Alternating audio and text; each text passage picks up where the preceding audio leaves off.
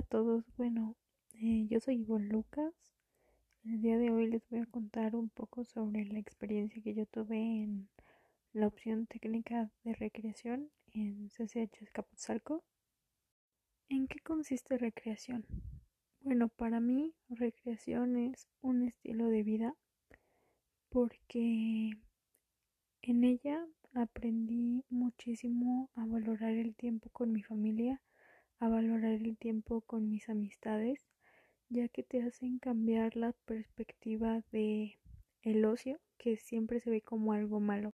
Entonces, aquí nosotros dirigimos el uso del tiempo libre hacia algo que beneficia nuestra salud tanto mental como física.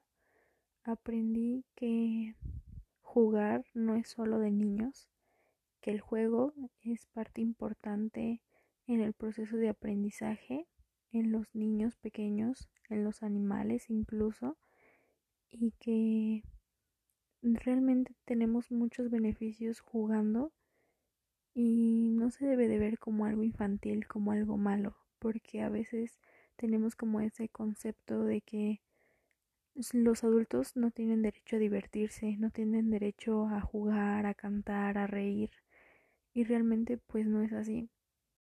Y algo muy característico de recreación es que también te enseñan el concepto de adaptación, de salir de tu zona de confort, de atreverte, de tener confianza contigo mismo. Vamos trabajando diversos aspectos como la confianza, el manejo de, de grupos, tanto de niños, adultos, jóvenes, eh, el tono de voz, cómo introducir una actividad, cómo finalizar una actividad. Nos enseñan a cómo planear campamentos, cursos de verano, visitas guiadas a museos, a zonas arqueológicas. Pero obviamente en ese tiempo pues esas actividades estaban planeadas para un contexto sin pandemia.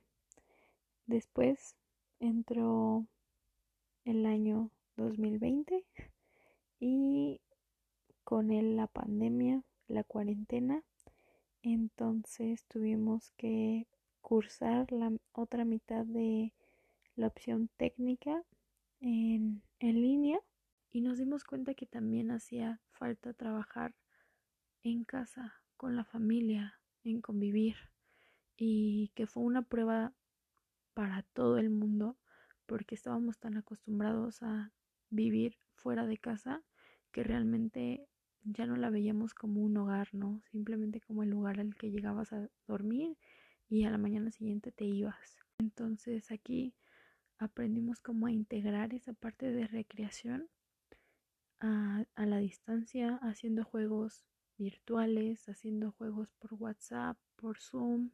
Y realmente fue una experiencia muy bonita para mí porque al menos fui de la generación que pudo vivir mitad presencial y mitad a distancia y se ve el cambio, pero también se ve como la importancia de ambos.